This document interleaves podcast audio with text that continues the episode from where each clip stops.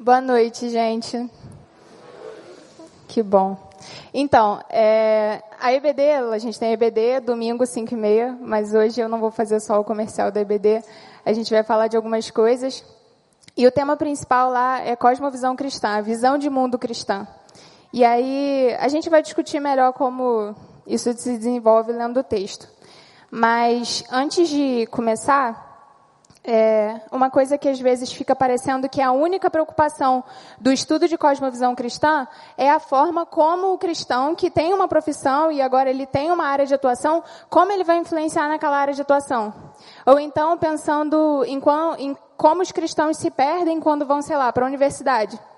E aí parece que a preocupação é encontrar respostas para tanta coisa, para tanto pensamento, para tanta coisa surgindo na nossa cabeça. E aí, enfim, a gente vai ter que estudar cosmovisão cristã.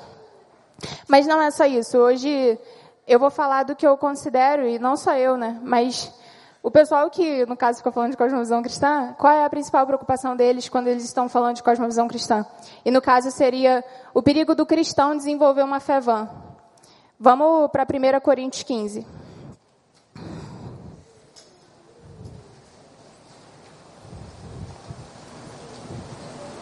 1 Coríntios 15, versículo 1.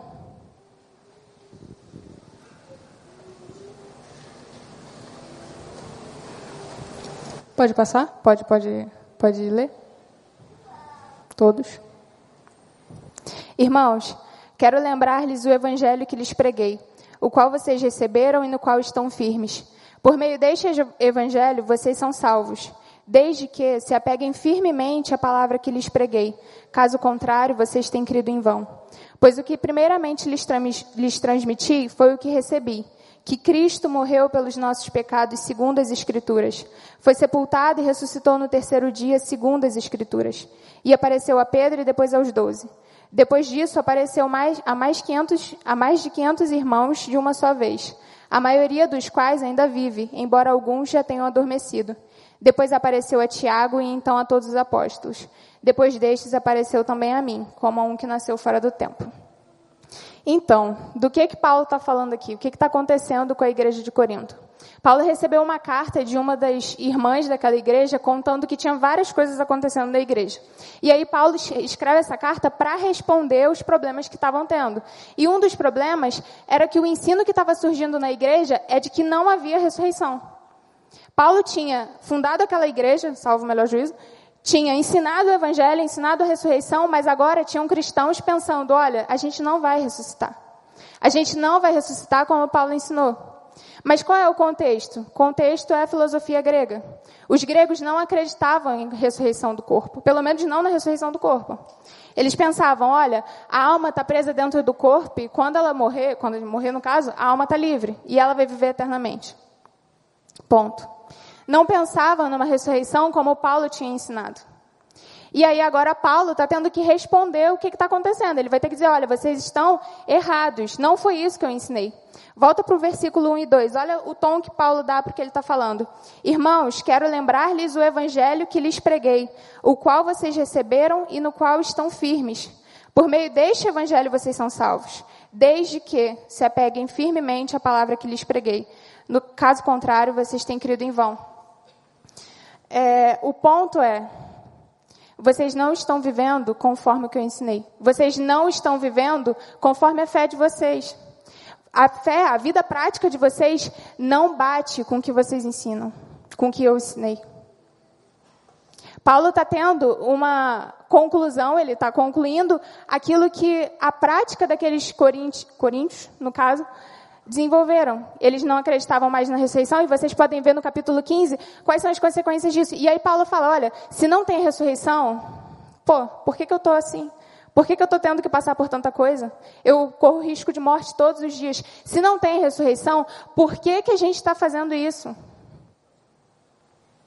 E aí tá, mas por que, que a gente está falando disso? É. E, e, eu quero que vocês agora tentem pensar no lugar de Paulo, assim, qual é a solução que você teria para esse problema? Paulo tem a dele, e a gente vai ver no versículo 3 a 8. Pois o que primeiramente lhes transmiti foi o que recebi, que Cristo morreu pelos nossos pecados, segundo as Escrituras, foi sepultado e ressuscitou no terceiro dia, segundo as Escrituras, e apareceu, apareceu, apareceu, apareceu. A gente já leu isso. O que eu vou focar aqui é na parte do versículo 3. Qual foi a solução que Paulo deu? Paulo lembrou o evangelho que ele já tinha pregado. Paulo voltou para as verdades antigas. Ele não precisou criar uma nova teologia para combater aquele problema. Ele teve que dizer: lembra do que eu já ensinei para vocês. Lembra da fé que vocês aceitaram. Ele voltou para as verdades antigas. Guardem isso na cabeça. A gente quer muita novidade. Paulo voltou para as verdades antigas. E aí, é... mas então, ele vai confrontar aqueles cristãos com a fé deles. Ele vai confrontar aqueles cristãos com a fé que ele tinha ensinado, a fé que aqueles cristãos tinham aceitado. E agora, o que é que esses cristãos creem? No que é que os cristãos creem? No que é que a gente crê, no que é que aqueles cristãos creem? Cristo morreu pelos nossos pecados. É nisso que os cristãos creem. Como assim Cristo morreu pelos nossos pecados? Bom, os cristãos creem que Deus criou o mundo. Esse mundo era perfeito e Deus criou esse mundo não porque ele precisava, mas por amor e bondade. E aí os homens pecaram. Em Adão todos pecaram. E agora o mundo está desviado, o mundo está condenado. Todos merecem a condenação. Todos merecem a condenação. E aí, agora, nesse contexto, eh, Deus chama, Adão chama Eva, fala para a serpente: Um dia eu vou enviar um descendente. E o descendente, o descendente vai esmagar a cabeça da serpente. Você começa a narrativa de Gênesis com a promessa de que aquilo ia ser revertido. E aí a gente tem um silêncio na história, vamos dizer assim. Tem uma promessa, um descendente vai vir. É só isso que a gente tem. Mas olha, Deus começou a trabalhar na história para que esse descendente de fato visse. E aí ele chama um homem, ele chama Abraão. Ele escolheu esse homem e depois ele escolheu uma família: Abraão, Isaac, Jacó. Desse, dessa família ele fez um povo, o povo de Israel. E agora, com esse povo que foi para o Egito e ele libertou, ele leva todo mundo para o deserto para ensinar a lei por meio de Moisés. Mas por que, que Deus fez isso? O que, que Deus apresenta quando Ele apresenta a lei dele? Ele apresenta o caráter dele, que é perfeito e que é santo. E Ele ensina na lei: se vocês quiserem viver por essa lei, vocês vão ter que obedecer tudo. E essa lei demonstra quem eu sou. O caráter de Deus é perfeito e santo. E isso ficou bem claro na lei. Os israelitas obedeceram? Todos, tudo que tinha na lei? Obedeceram? Não. E aí o que, que Deus dá para o povo? O sistema de sacrifícios. Ele ensina para o povo: olha, quando você peca, alguém morre. Deus estabelece um sistema em que animais inocentes, inocentes morrem quando alguém peca. E tem prescrição para todo tipo de pecado. Pecados que às vezes a pessoa nem tinha consciência, tem lá uma lei dizendo: olha, vai ter que sacrificar tal animal. Mas vem cá, por que, que Deus fez isso? Por que, que era do interesse de Deus estabelecer um sistema de sacrifícios? Deus estava colocando na mente daquele povo por anos e anos e anos que, olha, quando você peca, alguém sofre. O seu pecado não passa impune. A sua rebeldia não passa impune. Deus não fecha os olhos para o pecado, porque Ele é santo. Ele não vai contra o caráter dele. E agora que os israelitas estão acostumados com essa mentalidade, olha, toda vez que eu peco, eu, alguém morre. E, e, e, era bem dramático. O pecador, no caso, tinha que colocar a mão na cabeça do animal porque ele estava imputando aquele animal o pecado dele. E agora aquele animal morria, o sangue era derramado. Tá, e aí? Agora você construiu isso na mente do povo. E aí isso aconteceu por muito tempo, muito tempo. A gente sabe que os israelitas caíram na religiosidade. Para eles era só pelo sacrifício. Aquilo não tinha nenhum valor. Aquilo era só, ah, eu pequei, ok, vou fazer um sacrifício e eu estou perdoado. Era só isso. Mas então, e aí o que, que a gente tem? A gente tem os profetas denunciando a religiosidade do povo, a gente tem vários profetas no Antigo Testamento denunciando o pecado, denunciando a religiosidade, denunciando que tudo aquilo não servia para nada porque o coração deles não estava em Deus, mas antes nos próprios pecados. E aí, depois de anunciar tudo isso, os profetas também anunciam um dia que Deus vai enviar o seu filho. Não, não anuncia o filho de cara, mas anuncia o perdão. Vai vir um Salvador. E você tem então o povo de Israel por muito tempo criando a expectativa de um Messias que vai vir, de um Messias que vai vir. E tem um perdão prometido. Existe desde Gênesis a promessa de que o descendente vai esmagar a cabeça da serpente. E lembra, depois do pecado, os homens não podiam mais andar com Deus. E o que Deus garante com essa promessa é de que esse relacionamento vai voltar. De novo, vou ter homens na presença de Deus. Porque homem pecador não pode chegar na presença de Deus. O pecado não entra na presença de Deus. E é por isso que o véu ficou fechado tanto tempo. Então, é, o que a gente tem até agora são profetas anunciando, anunciando, anunciando. Mas como que essa promessa vai se cumprir? Eu vou ler rapidinho aqui, não precisa abrir não. Êxodo 34, versículo 6, que diz assim. Aí.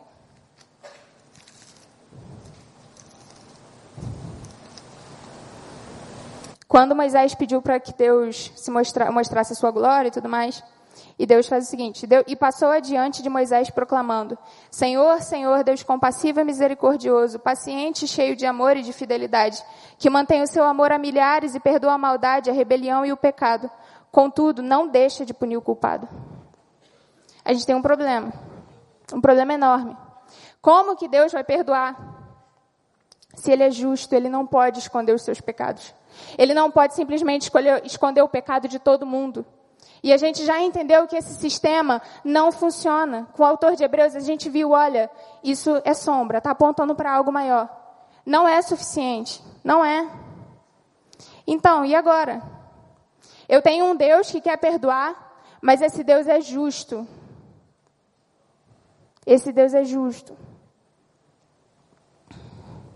E aí, o que, que a gente faz? Bom, Deus envia seu filho, seu único filho. A gente sabe que isso aconteceu, só que a gente se acostumou com essa mensagem. A gente ouve tanto uma mensagem que com o tempo ela vai ficando antiga, velha e não faz mais nenhum efeito. Mas a gente vai entender com o tempo também por que, que essa mensagem se perdeu. O ponto é, se agora eu não tenho sacrifício, eu não tenho mais o que fazer, quem vai morrer? Quem vai morrer no lugar desses pecadores para que exista de fato perdão, para que exista real reconciliação? Sabe, chega um ponto em que Deus Pai, ele olha e fala: "Chega de cordeiro". Chega. Ele dá o cordeiro. Ele. E o cordeiro é o filho dele. Existem dois tipos de religiões no mundo Todas, todas, todas. Todas estão preocupadas em como o relacionamento de Deus, de Deus com os homens, vai ser reconectado. Todas estão preocupadas com isso.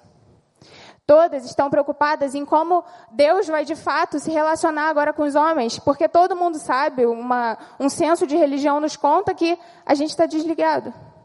E aí todas as religiões vão te ensinar quais são os passos que você tem que dar para chegar até Deus. Quais são os caminhos que você tem que fazer. O que, que você tem que levar para Deus. O cristianismo é a única religião que ensina de um Deus que vai até, que ensina que Deus vai até os homens. Fala de um Deus que vira homem para andar entre os homens. Sabe, não foi você que foi atrás de Deus. Tenta lembrar da sua conversão. Não foi Deus que interrompeu e apareceu na sua vida? Você estava lá obstinado, seguindo seu caminho. E sabe, o cristianismo conta isso, conta do dia que Jesus nasceu e ele tinha um destino, ele sabia exatamente o que ele estava fazendo aqui. Ele tinha que ir para a cruz. Era só isso. Ele tinha que ir para a cruz para que, entre matar e morrer, ele pudesse escolher a morte. Porque, sabe, sem ele a gente estaria condenado. Então, agora vamos recapitular. Vamos recapitular porque isso é o que você crê. Isso é o que a gente está dizendo que a gente crê. Isso é o que Paulo fez com esses, com esses cristãos. Olha, vamos lembrar do que vocês aprenderam comigo. Vamos lembrar da fé que vocês abraçaram. Então você está me dizendo que existe um Deus santo que vê o pecado, ele olha para aquele. E quem é o homem diante, né? Porque Cristo morreu pelos nossos pecados. Quem é esse nós? Quem é o homem? Você pode pensar em várias definições de quem é o homem. A definição bíblica do que é o homem é de que o homem é inimigo de Deus, por natureza. O homem, no seu estado natural, odeia Deus. E se você acha que isso é muito difícil de pensar, pensa na cena da crucificação. O Filho de Deus esteve entre nós e ele foi morto.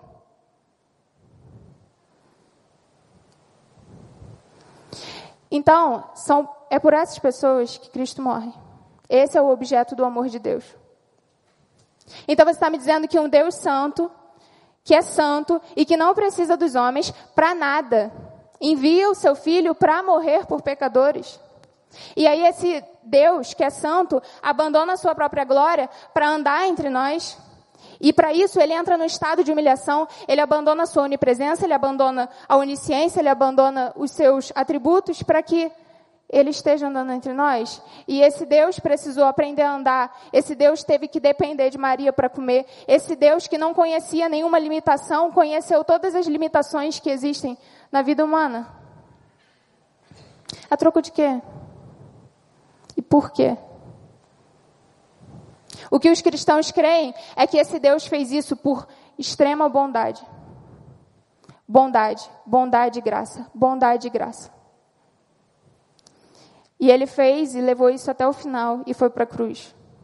Foi para a cruz e morreu. Morreu e ressuscitou. Esse Deus ressuscitou e anuncia que um dia ele vai voltar. Tá, mas e aí, por que, que a gente está falando disso? Talvez você possa pensar, bom, perdeu tempo demais falando uma coisa que todo mundo já sabe. Falando uma coisa que está batida. Para Paulo não foi desperdício. Para Paulo não foi desperdício voltar. Para Paulo valeu a pena voltar na mensagem antiga. Essa mensagem te constrange? Deve constranger. Foi essa mensagem que Deus escolheu para ser o meio pelo qual as pessoas são salvas. Paulo disse: Não me vergonhe do Evangelho, porque ele é o poder de Deus. É no Evangelho que está o poder de Deus para a salvação de todo aquele que crê. É no Evangelho. É nessa mensagem. Nessa mensagem simples. Mas por que, que essa mensagem não constrange? Bom, é... Por que, que essa mensagem não afeta a nossa vida?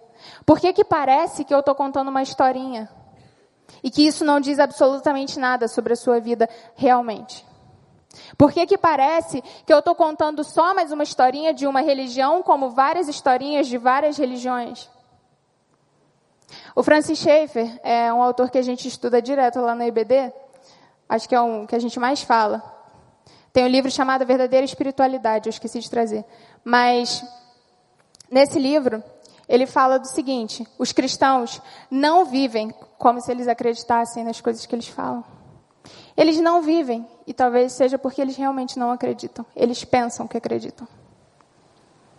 E aí ele diz o seguinte: e sabe por que, que a vida do cristão é tão minguada? Sabe por que, que a fé do cristão está tão fraca? Sabe por que, que a gente não vê diferença nenhuma numa, num país em que, sei lá, tem tantos cristãos? Por que, que a gente não vê diferença na política quando você vê o número de convertidos aumentando tanto assim? Por que, que isso não gera nenhum efeito? Por que, que a mensagem do Evangelho não te afeta? Por que, que falar de algo que aconteceu, sei lá, dois mil anos atrás, um pouco mais, não sei, os cálculos, 2020 anos? Por que, que falar de algo que aconteceu no teu tempo? Nessa realidade. Nessa realidade que pertence a Deus. Por que, que falar dessas coisas não afeta? E aí o Schaefer diz, porque o materialismo é a cosmovisão das pessoas e é a cosmovisão dos cristãos. O que é o materialismo? Tudo que existe é o que a gente tem aqui. Tudo que existe é o que está nesse mundo. Tudo que existe é o que eu vou ver, o que eu posso tocar. É um sistema de pensamento como tinha o dos gregos, lá na época do, da igreja de Corinto, que também eram materialistas. Mas esse sistema de pensamento, ok, não, eu não vivo com isso aí não, Leandro, eu acredito em mundo espiritual, eu acredito em mundo sobrenatural. Será? A gente acredita em mundo sobrenatural para, no máximo, falar de Espírito Santo, demônio e só. Mas a realidade é que a gente encara a nossa vida como se tudo que eu falei agora não fosse verdade. Cara, será que a mensagem do Evangelho realmente afeta a sua vida? Será que a mensagem do Evangelho realmente influencia a forma como você vive? Será? A conclusão do Schaefer é: cara, a gente não acredita no que a gente prega. A gente não acredita. Sabe, essa verdade que você diz que é a verdade total, Jesus é o caminho, a verdade e a vida, ela é a verdade de domingo. Ela é a verdade sobre como o homem se relaciona com Deus. Quando na verdade a Bíblia está dizendo, olha, é isso aqui é a verdade sobre tudo que existe, sobre tudo que existe, sobre como você se relaciona com o próximo, sobre como você se relaciona com Deus e sobre como você se relaciona com o mundo. Não existe outra realidade. Essa realidade pertence a Deus e é Ele que explica ela. Não tem outra. Não adianta inventar outras cosmovisões. Ou você vive pela cosmovisão cristã ou nada feito. A cosmovisão cristã é total e ela não precisa de misturas, ela não precisa de complemento, ela não precisa de materialismo para dizer que não é tão assim. Não é só isso, sabe? Vive aqui a sua vida, você vai morrer. Sabe, não, ninguém vai levantar a mão, mas é uma pergunta que eu faço até para mim. Será que eu vivo sob a realidade de que minha vida não é aqui e que um dia eu vou ressuscitar? Você tem noção que um dia o céu vai se rasgar e Jesus vai descer? Essa realidade não nos afeta, não nos afeta. Porque a gente vive sem acreditar no que a gente prega. E aí o cristianismo vira só mais um símbolo. O cristianismo é só mais uma historinha. E essa historinha é só mais uma historinha. O que a Bíblia conta é que, com essa historinha, pessoas ressuscitam. Pessoas que estão condenadas ao inferno são salvas por meio dessa historinha. E aí, como que a gente vai evangelizar? Aproveitando assim o tema. Como que o cristão evangeliza se ele não acredita nessa verdade? Mas eu acredito. Será? Será que essa verdade já tomou conta de você? Será que essa é a verdade total sobre as coisas? Ou ela é a verdade de domingo só? Sabe, você não vai ter ânimo para evangelizar se você pensar que o cristianismo é só mais um ismo. E que de tantas verdades, existem várias verdades, né? O cristianismo é a minha verdade e aí as pessoas têm várias verdades e ponto. Sabe, se é só uma questão de escolha de religião e que no final das contas não faz a menor diferença, realmente, não gaste seu esforço evangelizando, não gaste, fale igual Paulo, sabe? Por que, que eu estou passando por isso tudo? Não perca seu tempo se é só isso. Agora, se o cristianismo é verdade, aí a gente está devendo muito. Sabe, não precisa ser tão severo, é só a religião da pessoa, cada um tem o seu. E sabe, por que, que a gente vai falar de céu, de inferno? Por que, que a gente vai falar de condenação, de um Deus que precisa enviar seu filho para a morte para que nós não sejamos, para que nós sejamos salvos? Por que, que a gente vai ter que falar dessas coisas? Essa mensagem não vende. Essa mensagem não vende, mas foi a mensagem que sustentou a igreja por dois mil anos. Essa mensagem não vende, mas foi a mensagem escolhida por Deus para salvar pessoas. E sabe, isso não é só sobre converter pessoas. A gente tem que se arrepender todos os dias. Pregue o evangelho para si mesmo. Quando você perceber que você está lá, muito distante do seu primeiro amor, lembra do evangelho, lembra de João 3,16. E aí, o que, que isso tem a ver? Tem a ver com o fato de que, quando o cristão não entende o que é a cosmovisão cristã, a fé dele vira isso aqui. Vamos lá para o versículo 1 e 2. Irmãos, quero lembrar-lhes o evangelho que lhes preguei, o qual vocês receberam e no qual estão firmes. Por meio deste evangelho vocês são salvos, desde que se apeguem firmemente à palavra que lhes preguei. Caso contrário, vocês têm crido em vão. Caso contrário, vocês têm crido em vão. Paulo está olhando para aquela igreja e está falando: olha, se vocês não voltarem porque, pelo, o que vocês aprenderam, a fé de vocês é em vão. E é o que o Schaefer fala. É em vão. A gente está com uma igreja gigante, a gente tem muitos cristãos, mas isso não faz a menor diferença, porque esses cristãos não acreditam no que eles pregam. Esses cristãos pregam, podem até pregar, mas eles mesmos não acreditam naquilo. E eles não vivem como se isso fosse verdade. Eles não vivem como se Jesus de fato tivesse vindo, andado entre nós, morrido por nós e que um dia ele vai voltar. A gente não vive sob a realidade de um inferno. Por quê? Porque isso é historinha da religião. Essa mensagem é triste demais. E aí, cosmovisão, como é que fica? O que é cosmovisão cristã? Uma coisa que eu falo lá na, na IBD às vezes é: cosmovisão é lembrar o evangelho todos os dias. É acreditar no que você prega. É não deixar a sua fé ficar vã. Porque, sabe, é, eu estudo na UFRJ, cara, tem muito cristão lá. Muito, muito, muito, muito, muito, muito, muito, muito. Mas isso não faz a menor diferença quando uma festa é, é marcada e eu vejo aqueles cristãos todos chegando, ficando na rua, na rua, não é no espaço, não é na rua mesmo, sei lá, até 5 horas da manhã, isso não faz a menor diferença. Isso não faz a menor diferença quando eles estão na sala aprendendo sobre ética e eles aprendem todas as mil versões de éticas e eles escolhem a que for mais preferível para eles. Porque ser cristão só faz diferença para eles na programação de domingo. Sobre o que eles vão ler, qual vai ser o livro religioso que eles vão ler. Só que sabe, se a fé não toma conta de tudo que você é, se o que você acredita não toma conta de tudo que você é, isso é uma fé vã. Se você se perder do evangelho, com o tempo você vai desenvolver uma fé vã e você não vai enganar Deus, você vai se enganar. Que isso não aconteça com a gente, amém? Amém. Acabei.